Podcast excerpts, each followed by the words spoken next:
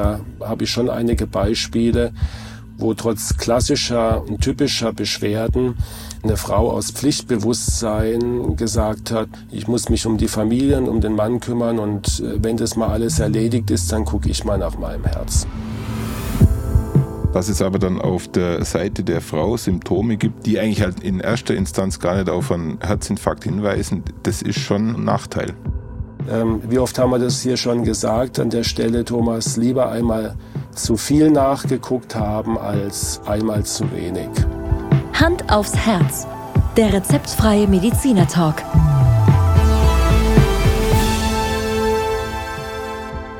Hallo und herzlich willkommen bei Hand aufs Herz. Geschichten rund ums Herz mit professioneller Begleitung von Dr. Markus Knapp.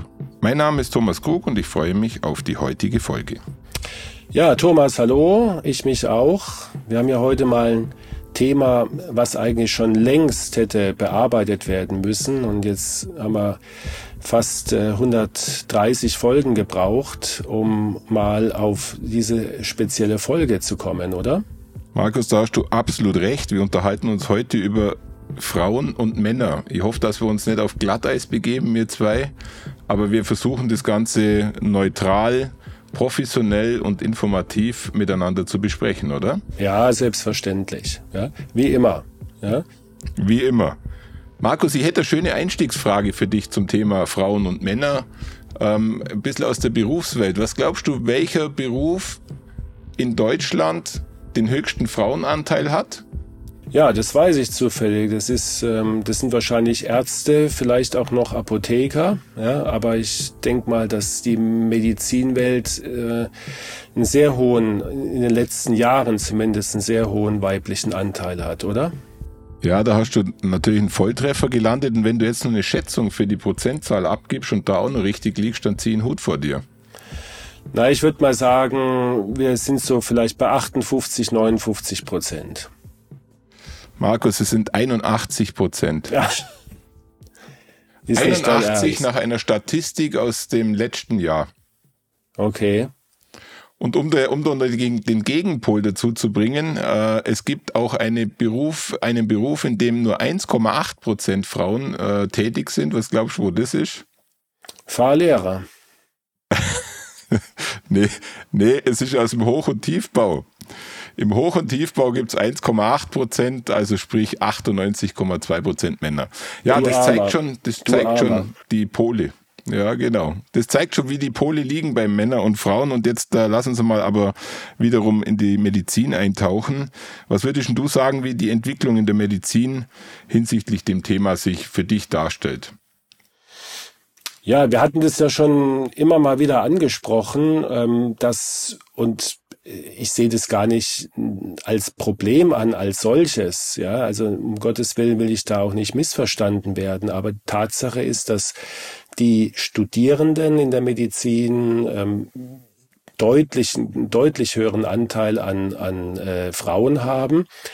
Und das heißt natürlich, dass auch mehr Frauen dann den Abschluss machen und ähm, die Frauen sind immer noch häufig in der Doppelrolle die wollen irgendwann auch Familie gründen, Kinder haben. Natürlich ändert sich sehr viel. Also die Männer sind auch zu Hause, aber ich, meine Erfahrung ist, dass dann die Frauen in der Medizin sehr oft einen Halbtagsjob machen ähm, oder von der Medizin ganz weggehen und andere äh, Jobs machen, die halt ohne Nachtdienste, ohne Wochenenddienste laufen. Und ja, das führt schon dazu, dass, dass halt die, die Anzahl an Ärzten, die tatsächlich volltags arbeiten, die ist einfach ähm, reduziert. Das muss man einfach sehen. Das wird ja jede Klinik, jede Praxis bestätigen.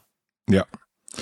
Und ähm, wenn man jetzt zum Beispiel zu dir in die Praxis kommt, dann kriegt man die Quote auch bestätigt, weil du bist teilweise äh, im Praxisalltag der einzigste Mann in deiner Praxis. Ja. Teilweise.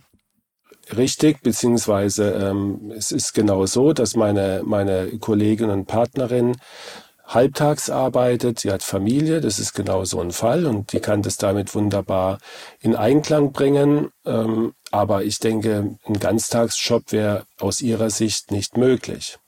Es gibt natürlich ja. jetzt viele neue Organisationsformen, die sogenannten MVZs, die medizinischen Versorgungszentren, die also so laufen, dass es sehr, sehr viele, die Möglichkeit besteht, sehr viele Ärztinnen und Ärzte anzustellen und dann kann jeder nach seinem Gusto arbeiten. Der eine äh, 20 Stunden, die andere 40 Stunden und ähm, das kommt natürlich gerade den Frauen entgegen, die Familie haben. Ja.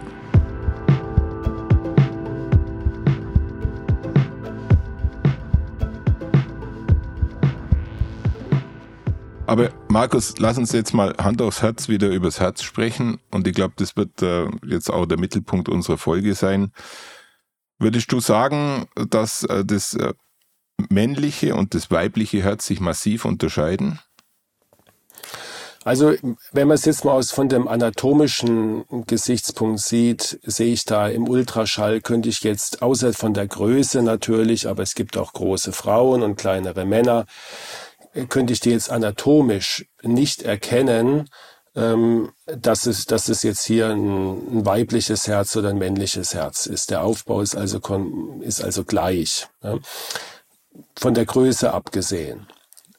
Die, ja. Das Herz von der Frau ist natürlich in der Regel kleiner, ja, ist ja ganz normal, so, so wie einfach in, äh, analog zum Körpergewicht und zur Körpergröße ist auch das Herz etwas kleiner wie jedes, fast jedes andere Organ auch bei der Frau. Die Funktionsweise ist dagegen exakt die gleiche. Ja. Natürlich wissen wir, dass Frauenherzen in der Regel etwas schneller schlagen. Ja, das ähm, zeigen Studien.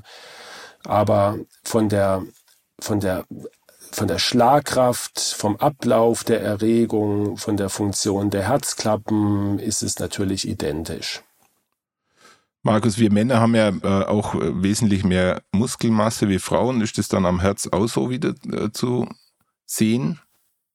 Also wenn du das jetzt äh, wiegst, dann wie gesagt wird ein Männerherz etwas schwerer sein und wird auch mehr Muskelmasse haben, ja, weil es einfach natürlich einen größeren Körper versorgen muss.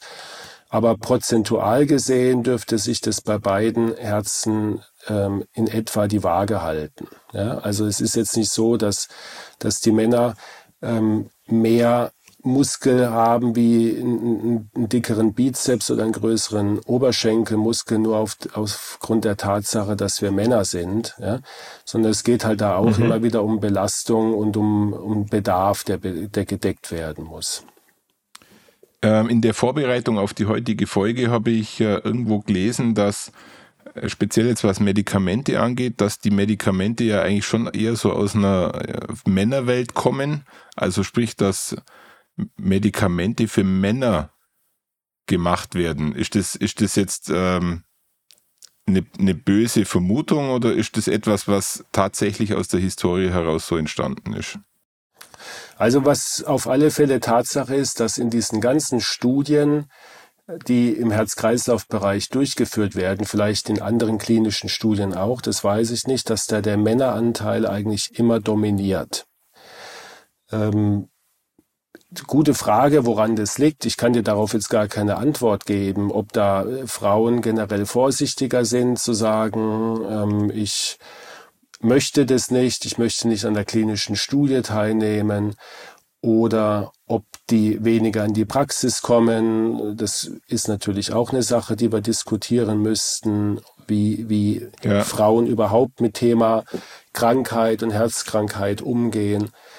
Ähm, aber wenn man jetzt so sagt, sind natürlich die ganzen Dosen, das, also eine Studie, wie du weißt, ist ja immer, oder ein Medikament zu entwickeln, ist ja in verschiedenen Phasen, wie das abläuft. Und äh, in der frühen Phase wird erstmal geguckt, welche Dosis passt denn eigentlich zum Körper. Und wenn dann natürlich die Mehrzahl weit überwiegende Mehrzahl Männer ist, dann rechnet man die Dosis für Männer aus und hat eigentlich ähm, ja für die Frauen, die die weniger wiegen, vielleicht eine zu hohe Dosis. Und du wirst keinen Beipackzettel finden, mir ist zumindest keiner bekannt, wo also aufgelistet ist die Dosis für Männer und die Dosis für Frauen. Die bleibt also gleich. Ja, ja, da hast du absolut recht. Und ähm, ich glaube auch, der Hormonhaushalt eines Mannes ist ein bisschen der andere wie der einer Frau und äh, spiegelt sich wahrscheinlich dann auch in den, in den Medikamenten, so wie du es gerade auch vorher äh, geschildert hast, auch nicht wieder. Richtig, ja, wobei ich dir jetzt nicht sagen kann, ob der, ob die unterschiedliche Hormonsituation einen Einfluss hat auf unsere Medikamentenaufnahme und auch auf die Konzentration. Mhm. Aber mhm. natürlich sprichst du was an, dass wir gerade was bei den Frauen das Besondere ist, dass sie also diesen Östrogenzyklus haben, ja, diesen, den, der weibliche Zyklus, der Hormon gesteuert ist, der hat ja, wie wir wissen, eine unheimliche protektive Wirkung auf das Frauenherz, was ja dann mhm. dazu führt, dass äh, Frauen mit Durchblutungsstörungen ähm, vor der Menopause, also vor dem Alter von etwa 50 Jahren, wirklich eine absolute Ausnahme sind. Es ist nicht so, dass es sowas nicht gibt, aber es ist schon extrem selten. Mhm. Du hast gerade vorher beschrieben, äh, dass Frauen sich ein bisschen anders verhalten, wenn sie zu dir in die Praxis kommen. Vielleicht können wir da mal ganz kurz ein bisschen drüber äh, talken welchen Unterschied du als Mediziner wahrnimmst, wenn jetzt ein Mann oder eine Frau mit einem Problem zu dir kommen.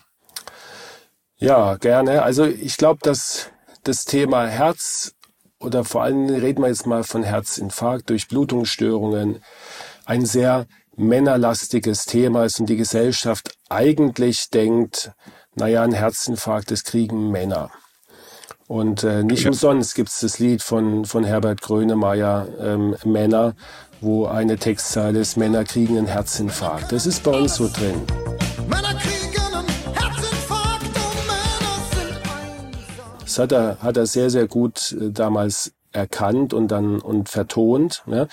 Und die, äh, bei den Frauen ist es so in dem, ja, in dem Bewusstsein, glaube ich, gar nicht so drin. Das ist vielleicht auch noch von früher kommend. Das sind natürlich hängt es damit zusammen, dass Frauen auch seltener rauchen und ähm, dass sie überhaupt äh, weniger risikoreich gelebt haben. Ich rede jetzt von früher. Ja, die Frauen sind halt nicht nach der Arbeit in die Kneipe gegangen, haben eine, eine, Schachtel Zigaretten geraucht und dafür noch vier Bier konsumiert, ja, sondern war in der Regel zu Hause. Und ähm, so hat sich das entwickelt. Ähm, das andere ist natürlich, dass man im Alltag immer wieder hört, du, der hat einen Herzinfarkt gehabt und dem geht's nicht so gut. Und äh, von Frauen, gerade im jüngeren Alter, hört man das halt fast nie. Dagegen ist, mhm. dass jemand mit 40 einen Herzinfarkt hat, heute leider keine Seltenheit. Ja? Man sagt zwar das aber früh, aber man wird jetzt nicht sagen, das gibt's doch gar nicht.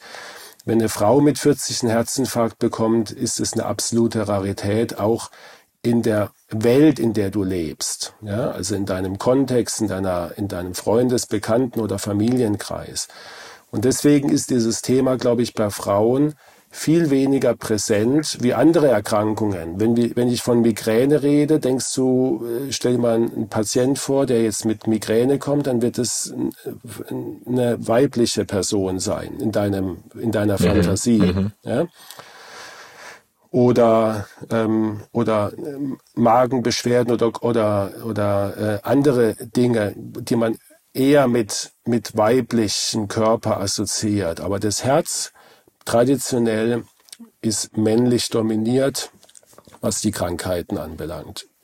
In meiner Wahrnehmung. Markus, würdest du sagen, dass Frauen äh, das Problem mit dem Herzen dann eher versuchen runterzuspielen oder, oder es eher, eher übergehen? Also gehen Männer schneller zum Arzt, jetzt in deinem Fall, als Frauen? Ähm, Gibt es auch Studien, es scheint so zu sein. Ich sehe natürlich nicht, wie du dir denken kannst, ich habe da keine Studie gemacht und ich sehe ja jetzt nicht, wer hätte mhm. denn eigentlich schon vor einem Jahr in meine Praxis kommen können, weil er Beschwerden hatte. Ich glaube aber ja. mit, mit, mit dem, was ich dir eben erzählt habe, also mit der Wahrnehmung, Herz, Frau, ja, passt doch eigentlich gar nicht so, wir werden doch gar nicht so krank, ja. Mhm. Ähm, und mit einer Grundeinstellung von Frauen, was man immer, was man immer so auch laienhaft meint, dass der, die, die Frau, das schwache Geschlecht und so weiter, diese ganzen, ähm, ja, männerdominierten, ähm, ja, Gedanken, die man da so hat, gell, und, und Einstellungen, die man im Lauf des, des Lebens so erfährt, gell, die Männer, die Starken, die, äh, gehen doch nicht zum Arzt wegen jedem Blödsinn, ja, und die halten das alles durch. Und die, da würde ich mal sagen, das äh, kann ich in meiner Praxis überhaupt nicht bestätigen, sondern Männer haben viel mehr Angst vor, vor Erkrankungen, auch übrigens vor Eingriffen. Sie sind auch schmerzempfindlicher, ist mein Eindruck, ähm, als Frauen. Und es könnte schon sein, dass auch aus traditionellen Gründen, aus Erziehungsgründen und, und Alltagsgründen, dass Frauen öfter sagen, wenn sie Beschwerden haben, das ziehe ich jetzt für mit mir alleine durch, da brauche ich nicht zum Arzt. Ja, was, was, mhm. ich kann ja nicht jetzt einfach hier alles stehen und liegen lassen. Das hat sich traditionell entwickelt und es ist bei vielen Frauen tatsächlich der Fall, vor allen Dingen bei, bei älteren Frauen, bei denen es dann wirklich notwendig wäre, auch zum Arzt zu gehen. Und da habe ich schon einige Beispiele, wo trotz klassischer und typischer Beschwerden ähm, eine Frau aus Pflichtbewusstsein gesagt hat, naja, ja. ich kann ja mich jetzt nicht um mich kümmern, ich muss noch meine Eltern pflegen oder ich muss mich um die Familien, um den Mann kümmern und äh, wenn das mal alles erledigt ist, dann gucke ich mal nach meinem Herz. Und dann ist es manchmal zu spät.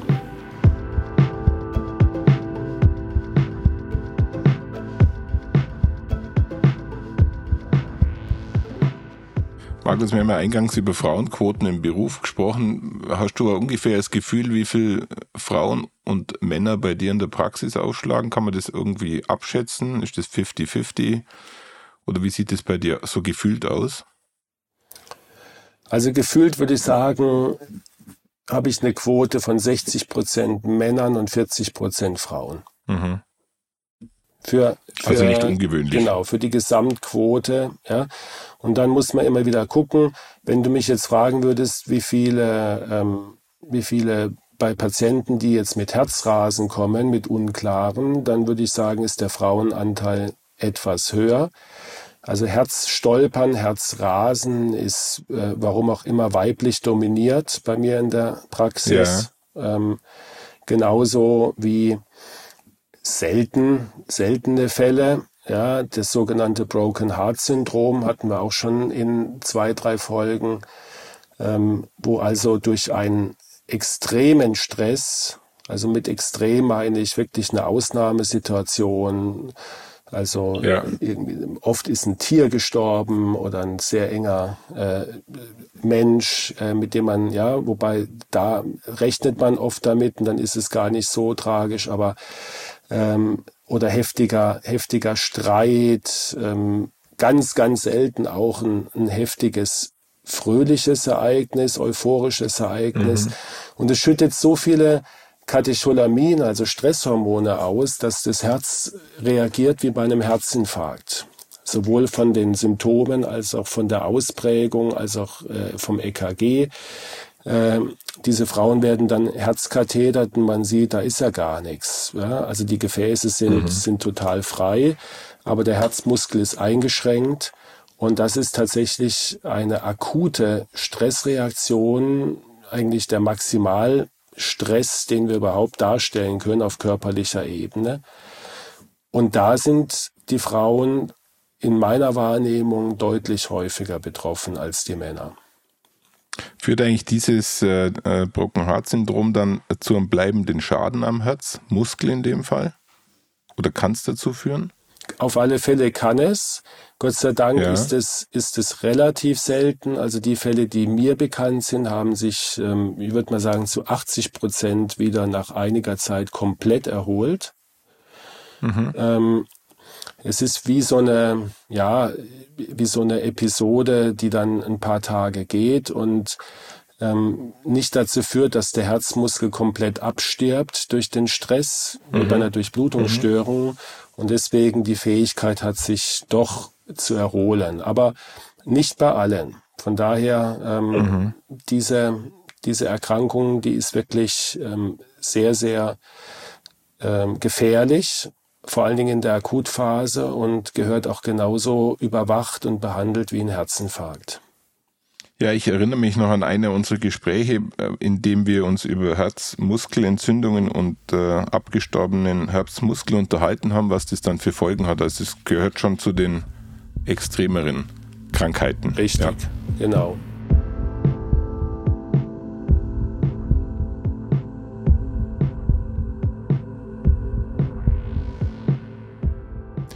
Markus, ich muss noch mal ganz kurz auf die Medikamente zurückkommen. Ähm, vielleicht interessiert es den einen oder anderen. Gibt es dann tatsächlich keinen Fall, wo du einen Unterschied machst zwischen Mann und Frau beim Verschreiben von Medikamenten?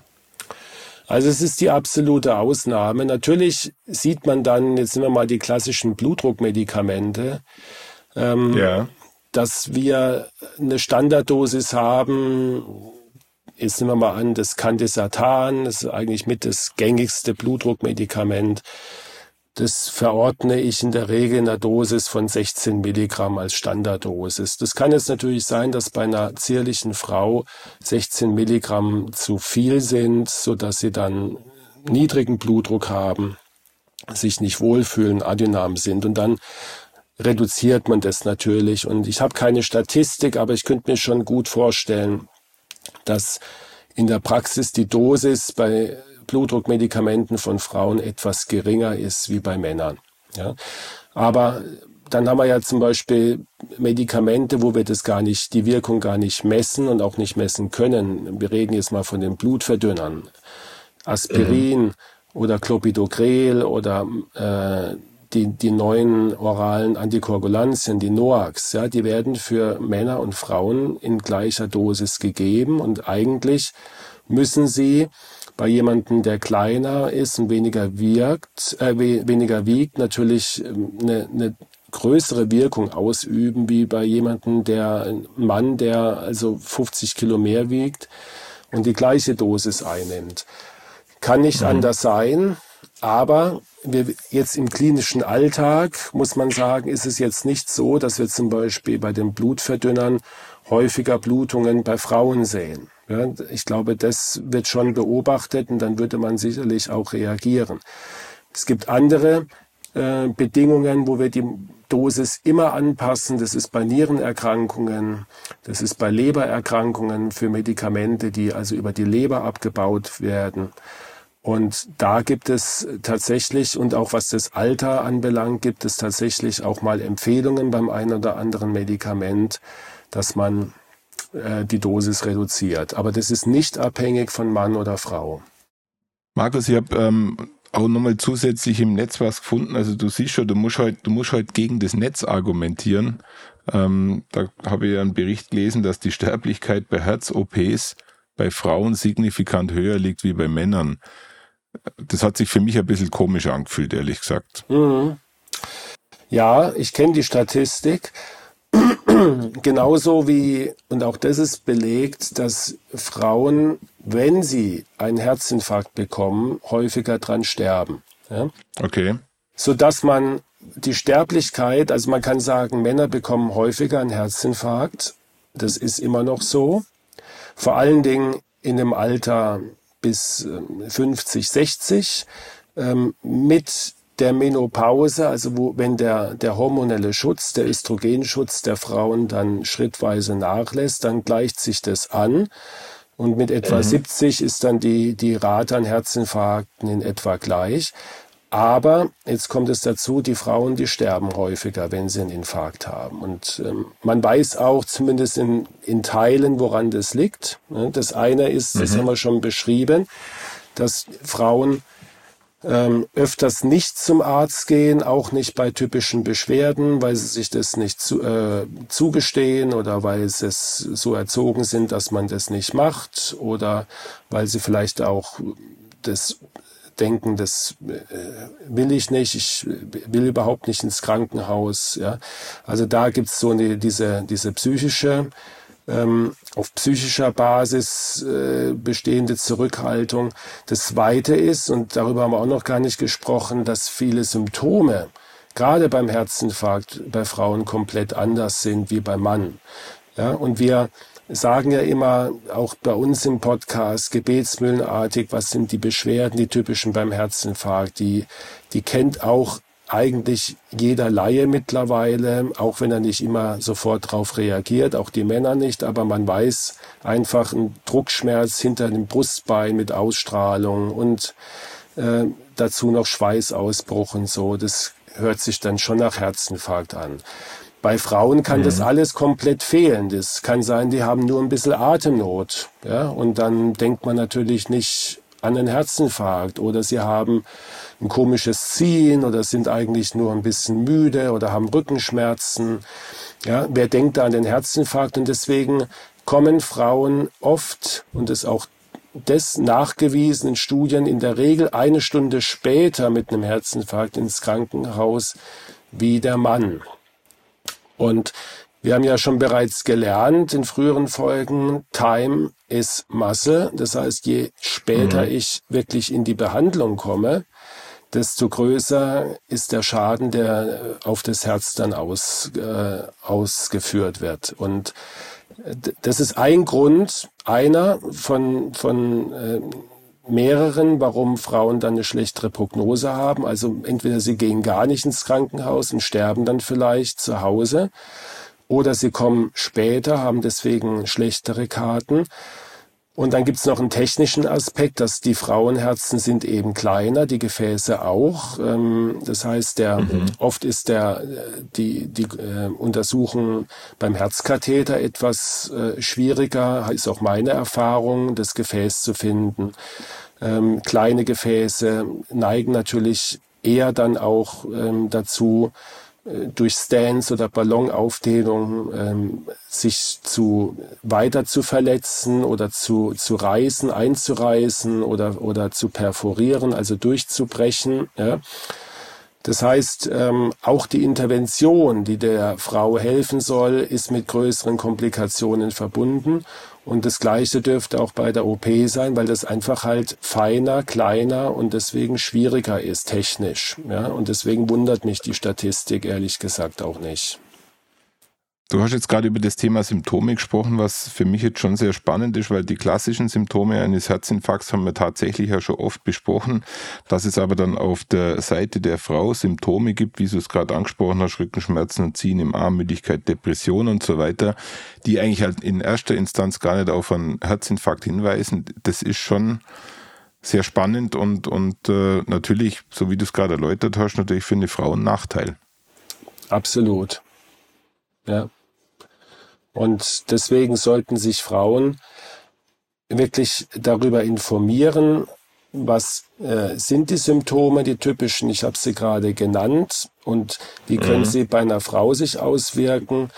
Und ähm, generell sollte Frau sich wirklich, wenn ihnen etwas komisch vorkommt, ich kann es jetzt nicht anders ausdrücken, du weißt, was ich meine, wenn man einfach auch so ein Bauchgefühl ja. hat, mit mir stimmt jetzt einfach was nicht. Ich kenne sowas nicht. Ja, warum fange ich jetzt an, grundlos zu schwitzen oder warum habe ich jetzt so ein komisches Gefühl da hinten im Rücken? Ja, und, und äh, mir geht's auch total schlecht. Ja, dann muss man zumindest bei einer Frau über 60, über 70 auch an einen Herzinfarkt denken und ähm, wie oft haben wir das hier schon gesagt an der Stelle, Thomas, lieber einmal zu viel nachgeguckt haben als einmal zu wenig. Mhm.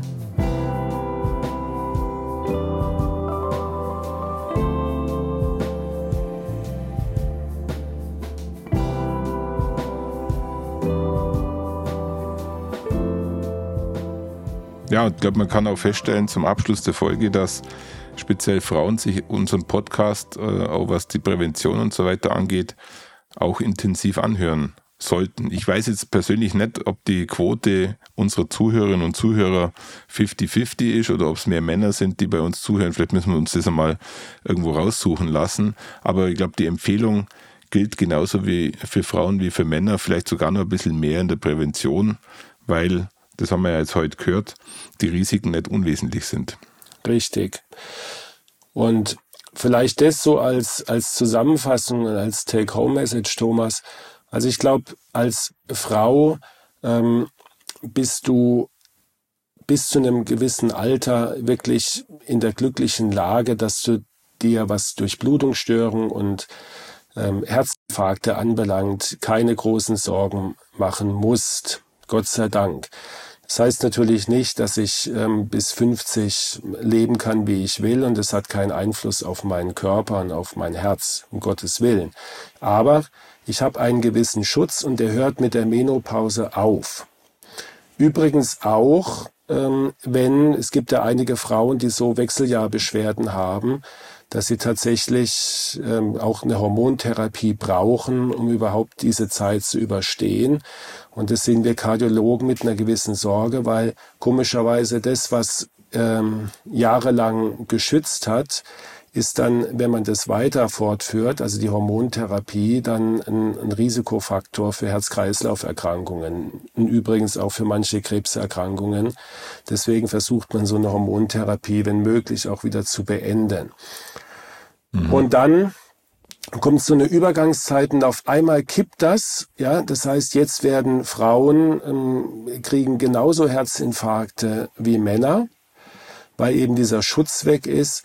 Und Jetzt haben sie sogar einen Nachteil, wenn sie einen Herzinfarkt erleiden, dass sie daran häufiger versterben. Und das kann man ja, ja. verhindern. Ja, wir können wahrscheinlich nicht verhindern, dass sich das, die Kurve angleicht, was den, den, den Anteil der Herzinfarkte anbelangt. Aber natürlich kann jede Frau verhindern mit, mit Maßnahmen, dass sie daran verstirbt, indem sie mehr auf sich achtet, auf die Symptome achtet und natürlich, wie andere auch, auf ihre Risikofaktoren und die Risikofaktoren vor allen Dingen nach der Menopause absolut in den Griff bekommt. Und dann haben Frauen ohnehin, wie wir wissen, eine, eine sehr gute und höhere Lebenserwartung wie wir Männer. Mhm. Aber trotz alledem, glaube ich, Markus, ist die Folge schon sehr wichtig, weil ich persönlich habe jetzt nicht so oft davon gehört, dass man gerade speziell über das Thema äh, Frauen und Männer in der, in der Kardiologie spricht. Also ich, fand das jetzt schon sehr informativ und äh, ich hoffe, dass das für unsere Zuhörerinnen jetzt in dem Fall ähm, ebenso angekommen ist. Mit Sicherheit. Und es ist immer noch, also ich glaube, die Kardiologie ist da wirklich ein Einzelfall. Ich glaube nicht, dass wir ähm, von männlichen Hüftgelenken und weiblichen Kniegelenken sprechen oder bei Nierenerkrankungen oder, oder Lebererkrankungen jetzt einen großen Unterschied in, in der Medizin sehen, was, was Häufigkeit und, und Prognose anbelangt. Ähm, aber beim Herzen ist es wirklich eine spezielle Geschichte und das gibt tatsächlich auch sehr viele ähm, Frauen in erster Linie natürlich, ja, aber auch Männer, die sich mit diesem Phänomen beschäftigen. Und ich glaube, dass wir da auch im Laufe mhm. der nächsten Jahre noch sehr viel neue Informationen aus Forschung und Wissenschaft dazu bekommen. Bin mal gespannt.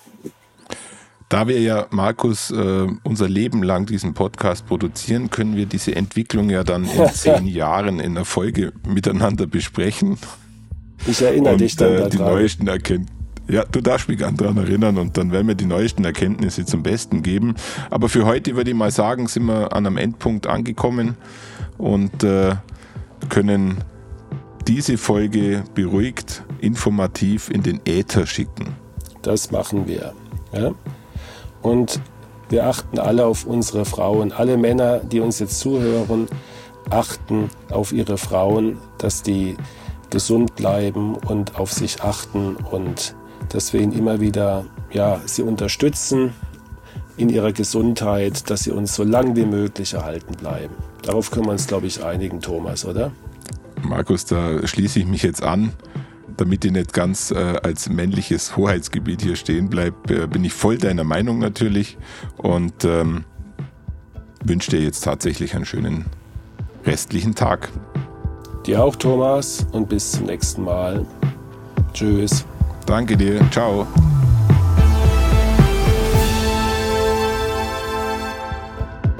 Schauen Sie mal bei uns vorbei unter www.handaufsherz-podcast.de und bleiben Sie immer über uns auf dem Laufenden auf unserem Instagram-Account. Hand aufs Herz, Ihr rezeptfreier Mediziner-Talk rund ums Thema Herzgesundheit.